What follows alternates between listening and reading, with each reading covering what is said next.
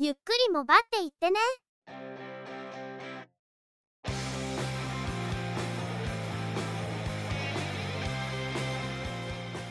この番組はモバイル通信に関する技術や業界動向に関するニュース IT ガジェットに関する情報などを中心に取り上げていますテクノロジーには明るくないという方にもできるだけ分かりやすくお伝えできればと思っていますこの番組ではチェビオ AI による合成音声で声をお届けしています。幾分お聞き苦しいところもあるかもしれませんが何卒ご容赦ください。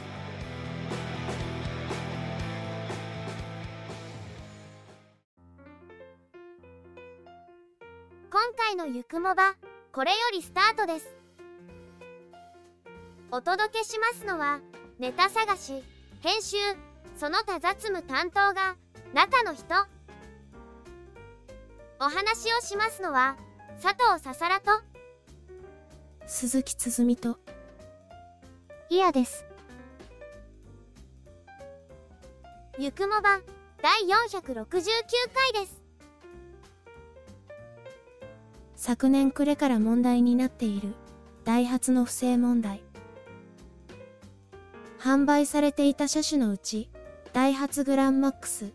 トヨタライトエーストラック。マツダボンゴトラックの3車種について型式認定の取り消しが行われたそうです。これにより事実上この3車種については生産ができなくなり改めて認定を取得するまでは新たな生産が行えません。なお、すでに販売済みの車両については、これで乗ることができなくなるということではないので、そこは分けて考える必要があります。一方で、ダイハツグランマックス版、トヨタプロボックス、タウンエース版、マツダファミリア版、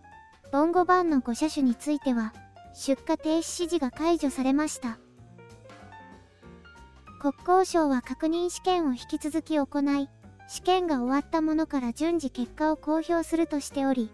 今後出荷停止が解除される車種、あるいは型式認定が取り消される車種が増えると思われますが、おそらく大半は解除になるんでしょうね。ダイハツ工業は一連の問題を受けて、昨年秋に予定していた、ムーブのフルモデルチェンジを当面見送るほか、トヨタやスズキと共同開発をしていた商用系電気自動車の投入も延期される模様です。また、消費者庁はダイハツ工業に対して、同社の内部通報や通報者保護の制度、運用体制について改善を求める、公益通報者保護法に基づく指導書を出したことも明らかになっています。トヨタとダイハツが共同開発、ダイハツのインドネシア拠点であるアストラダイハツモーターで製造し輸入しているトヨタのタウンエース。最初はトヨタのみの取り扱いでしたが途中からダイハツでもグランマックスとして取り扱いが始まり2020年7月からはマツダへの OEM 供給も始まりました。今回の不正問題を受けた国交省の再試験でトラックタイプは型式認定取り消しバンタイプは出荷停止指示の解除ということになりました。プロボックスもトヨタの車ですかダイハツで製造が行われていて2018年6月からはマツダへ OEM 供給が行われており今回の問題ではダイハツで販売されていない車種ですが出荷停止の対象でした。いずれの車種も商用車としてかなりの出荷台数があるモデルで中の人もレンタカーでプロボックスを借りて使うことが頻繁にありますので出荷停止が長引くと影響が出るだろうなと思っていましたが比較的早く出荷停止指示が解除されたことで影響は限定的で済んだのかもしれません。しかしトラックタイプは認定が取り消されていますし乗用の軽自動車に基準不適合がある車種があり今後リコールになるという話もありますから今後の経過次第ではさらに状況が悪化する可能性も否定できません。この問題も解決まで時間がかかりそうですが一ユーザーとしては問題の推移は気になるところです。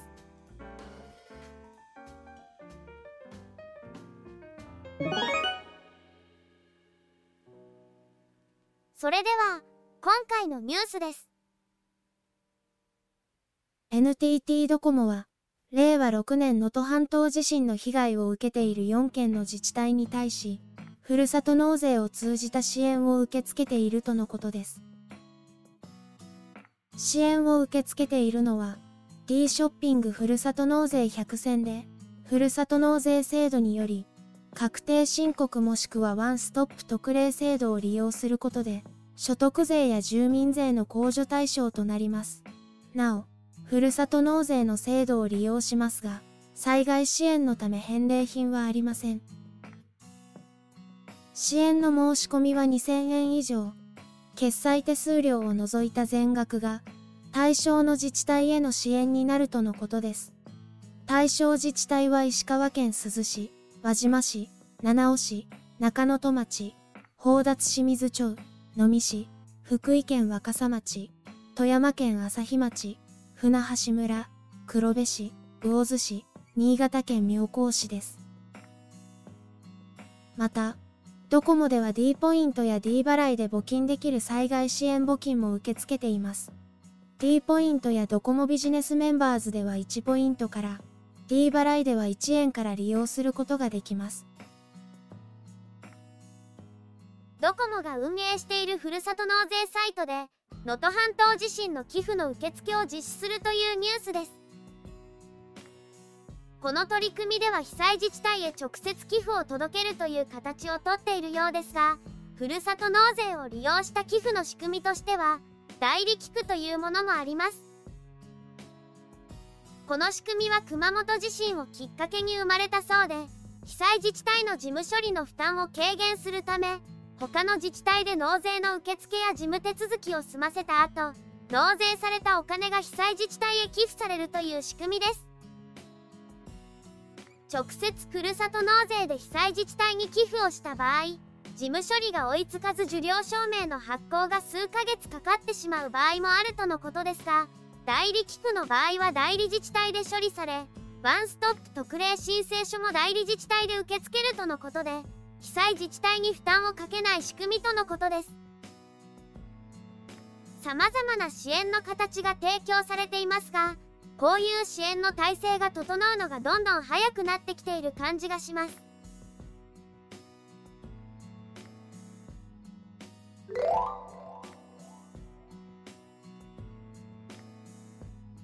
シャオミは、タイのバンコクで発表会を開催し、レッドミーノート13シリーズをグローバル向けに発表しました。13 Pro Plus 5G、13 Pro 5G、13 Pro、13 5G、13の5種類が用意されています。プロがつく3モデルでは、いずれも光学式手ブレ補正をサポートし、200メガピクセルカメラを搭載。2倍、4倍のロスレスズームにより、遠くにある被写体をより詳細に拡大して撮影できるとのこと。センサーサイズは1.4分の1インチとのことで、スマートフォン向けとしては大型のセンサーを採用しています。プロがつかない残りの2モデルは、3倍ロスレスズーム対応の108メガピクセルカメラを搭載。プロは200メガ、ベースモデルは108メガを軸として、800万画素の超広角、200万画素のマクロカメラでトリプル構成、インカメラは1600万画素でカメラを構成しているとのことです。ディスプレイは、プロプラス 5G とプロ 5G の2モデルでは、1.5K AMOLED ディスプレイを採用。残りの3モデルはフル HD プラスの AMOLED ディスプレイを搭載します。いずれもリフレッシュレートは 120Hz をサポート。キュフラインランドの低ブルーライト認証、フリッカーフリー認証、サーカディアンフレンドリー認証を取得済み、また画面内指紋センサーを搭載し、ディスプレイで指紋認証を行えます。なお、サーカディアンフレンドリーはあまり聞き慣れない言葉ですが、サーカディアンリズム、日本語では外実リズムというそうですが、昼夜の生体リズムのことを言うそうで、睡眠障害の治療で光を当てるというのは、このサーカディアンリズムを調整するということなのだそうです。昨今、寝る前にスマートフォンを見ることでこのリズムが崩れ、睡眠障害に陥るというのが問題になっていますが、こうした問題を起こしにくいディスプレイをサーカディアンフレンドリーとして認証しているようです。緩和球大ディスプレイのガラスは 1.5K ディスプレイを採用する2モデルでは耐久性に優れるコーニングのゴリラガラスビクタスを採用しています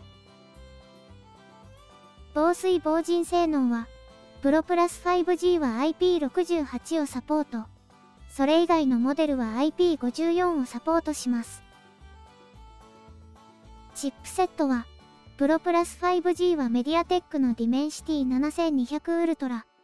プロ 5G はクアルコムのスナップドラゴン 7S Gen 2。13 Pro はメディアテックのヘリオ G99。13 5G は同ディメンシティ6080。13はクアルコムのスナップドラゴン685を搭載します。搭載 OS は HOS。もとい、ハイパー OS でしょうか。シリーズと言いながら、それぞれ投入レンジが違うモデルを半ば強引にレッドミーノート13の中にくくってしまったような感じがしますモデルごとに全部搭載チップセットが違うのはかえってコストがかかりそうですがカメラ以外にはどの程度共通性があるのでしょうか？今回はグローバル向けの発表とのことですがそのうちに国内向けの発表もあると思います。ひょっとすると国内は5種類のうちいくつかしか入ってこないとかありそうですけどね。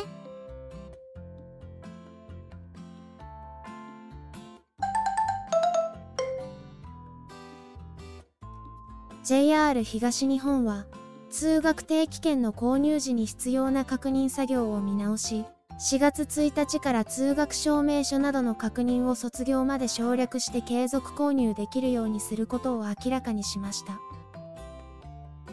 4月1日から継続購入の場合は係員による通学証明書や通学定期乗車券購入券用証明書などの確認が不要となり、卒業まで指定席券売機、または多機能券売機で通学定期券を購入できるようになるとのこと。モバイル Suica の場合は、モバイル Suica アプリから継続購入ができるとのこと。通学定期券及び新幹線通学定期券フレックスパルのほか、JR 東日本が発売する他社線との連絡定期券も対象で、モバイル Suica でも利用できるとのことです。ただし、気仙沼線 BRT、大船渡線 BRT で利用するお出か定期券は対象外。新規購入時はこれまで同様の確認手続きが必要で、2023年度中に購入した通学定期券は、2024年度以降も通学証明書などを確認されるとのことです。学生時代、定期券の更新のたびに証明書をもらいに行く必要があって、その度に事務員にめんどくさそうに対応されるのが非常に嫌だったのを思い出しました。こういう思いをすることが減るのは、利用者にとってもメリットですし JR にとってもいちいち確認作業をする手間が減るので券売機などで対応可能になり効率化もできますね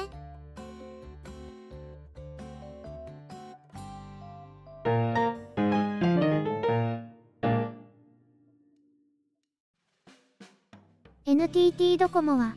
京セラ製の高耐久スマートフォンデュラフォース EX KY 51D を1月29日、ソフトバンクはデュラフォース EX を2月9日に発売することを明らかにしました。昨年8月に京セラから発表されたもので、今回正式に発売日が決定しています。両社とも主に法人向けの販売を想定していますが、個人でも購入することは可能とのこと。スペック的にはエントリーレンジですが、高耐久性を売りにしたモデルで、電源を落とさずに予備のバッテリーパックに交換できるウォームスワップへの対応など、従来のスマートフォンとは一線を画する部分もあります。昨年8月、京セラから SIM ロックフリーモデルのほかドコモとソフトバンクからの発売を予告していたものですが正式に発売日が決まったようです。スペック的にはそれほど見るべきところはないんですがこれは海外のラグドフォンユーザーはあまりスペックを要求せずとにかくどこでも使えることが要求されるという側面もあってのもののようです。このためラグドフォンでは 5G 対応があまり進んでいないようですがそろそろその状況も変わってくるかもしれません。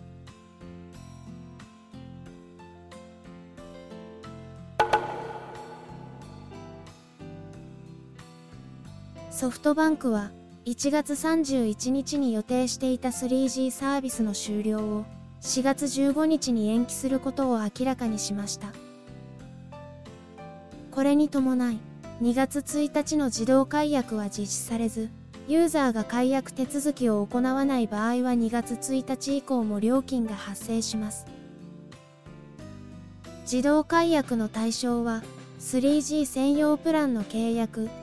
4G や 5G に対応している料金プランであってもボルテサービスを利用できない契約となっている場合ソフトバンクで購入した 3G サービスのみに対応している特定の機種を使用している場合となっていました。請求書の締め日が10日のユーザーは4月11日以降20日の場合は3月21日以降月末の場合は4月1日以降について 3G 契約の通信料の請求は行われないとのことです。今回の延期は令和6年能登半島地震の影響で切り替えの手続きが困難になっているユーザーの状況を踏まえたもので被災地のユーザーを対象にさらに終了日を延期する場合は決まり次第案内するとしています。ソフトバンクは作業員の侵入困難箇所を除く被災エリアの応急復旧を完了したとのことですが、この状況で 3G が止まると困るユーザーが出るのではないかと思っていたところでした。1月末に予定されていた 3G のサービス終了については、やはり延期となったようです。これについては致し方ないというか、ここでサービス停止を断行しなかったソフトバンクはよくやったと思います。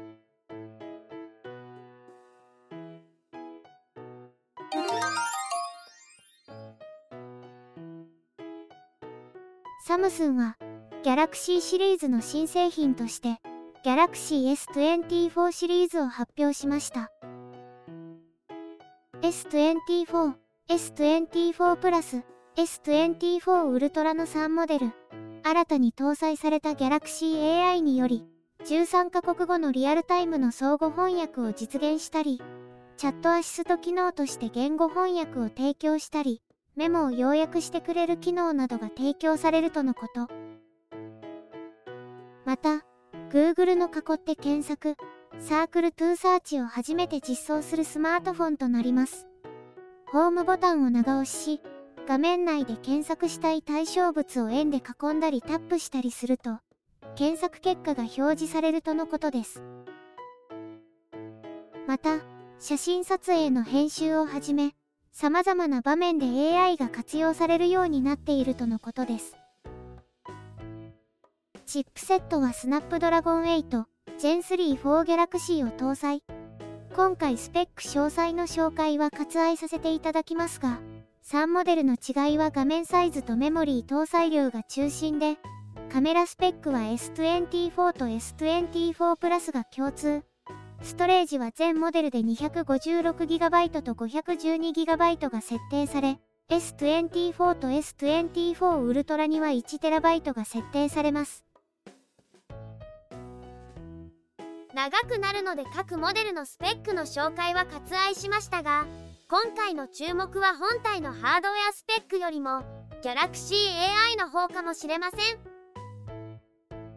ネットワークの通信を利用しない端末のスタンドアローンでリアルタイムで会話の翻訳を実現する機能などは AI のアシストで本当にすごいものが出てきたという感じがします。囲って検索については世界初搭載とのことですが実際は発売日の時点で最初から実装した状態で出荷される初めてのモデルと解釈すべきかもしれません。1月31日に発売予定とのことですがそのタイミングで Google の Pixel 8シリーズにアップデートが提供されるようなので国内においては初めて利用できるようになる端末は Pixel 8シリーズかもしれませんし。今回もすごい金額になるんだろうなと思いますがそれだけの性能なんだろうと期待できますね。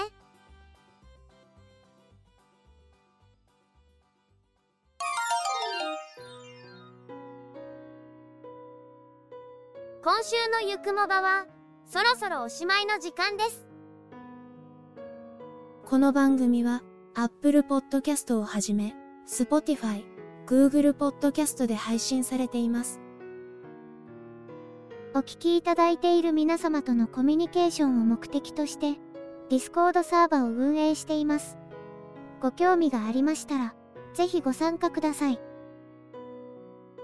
また、Instagram、Facebook ページ、X、旧 Twitter アカウントなどを運用中です。お問い合わせなどがありましたら、Discord サーバか X アカウントの DM にてご連絡いただくと、早くお返事できるかと思います。ゆくもばは2014年から配信をしていますが、過去に配信したものを、ゆくもばアーカイブスとして再配信を行っています。更新は不定期ですが、過去配信分にご興味がありましたら、ぜひお聞きください。フィードの配信範囲から漏れた最初期配信分についても、配信ブログに保管されていますので、もしよろしければ。それでは、今回はこの辺りで失礼いたします。また次回皆様のお耳にかかれますようにゆっくりもばっていってね。ゆくもばは、チェビオ AI による合成音声で制作されています。番組の作成にかかる情報収集音声編集その他配信についての一切の雑務を担当するのは中の人番組アートワークなどグラフィック作成協力は中川鷹山声をお届けしましたのは佐藤ささらと鈴木つづみと、イヤでした。